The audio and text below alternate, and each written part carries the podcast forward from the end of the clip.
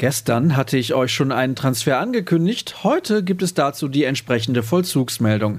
Außerdem haben meine Kollegen mit Sebastian Kehl gesprochen, sich mit Marin Pongracic beschäftigt und am Abend war die U19 bei Manchester United im Einsatz. Vieles, was in den nächsten Minuten auf euch wartet.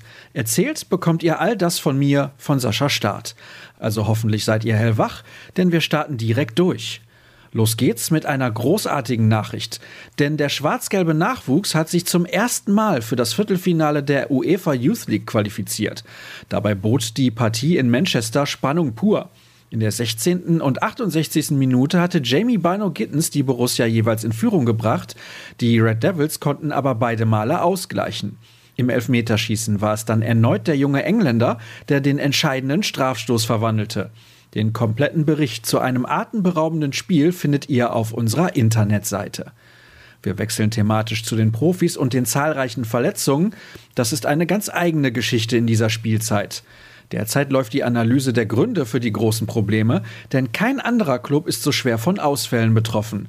Satte 1567 Ausfalltage haben die Akteure bisher angesammelt. Trauriger Liga-Bestwert.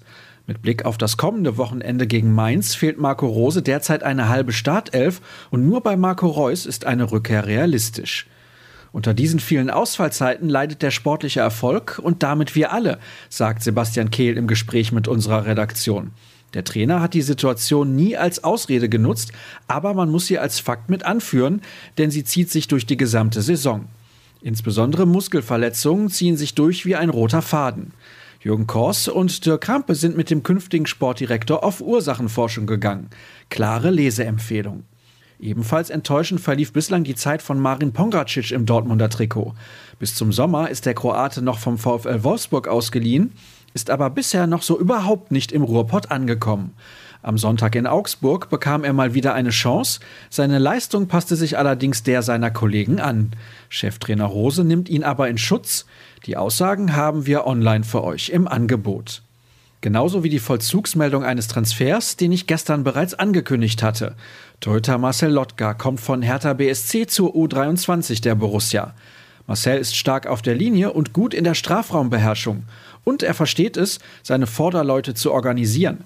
Er ist noch jung, steht aber nicht umsonst bereits im erweiterten Profikader bei Hertha, sagt Teammanager Ingo Preuß über den 20-Jährigen. Sein Vertrag läuft bis 2024. Jetzt einmal weg vom Sportlichen, auch wenn die Thematik im besten Fall gar nicht existieren dürfte. Ex-Bundeskanzler Gerhard Schröder ist Ehrenmitglied von Borussia Dortmund.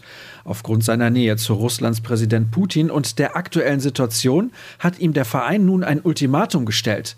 Die Ehrenmitgliedschaft könnte aberkannt werden. Genaueres lest ihr in unserem Telegramm. Und das war's für heute. Die Hälfte der Arbeitswoche ist schon wieder rum, was auch bedeutet, der nächste Spieltag kommt näher. Klickt bis dahin auf ruhrnachrichten.de und folgt uns bei Twitter und Instagram. Dort findet ihr uns unter rnbvb und mich unter Start. So bleibt ihr rund um die Uhr aktuell informiert und seid immer bestens vorbereitet, wenn es in der Mittagspause um euren Lieblingsclub geht. Ich bin morgen an gleicher Stelle wieder für euch da. Bis dahin.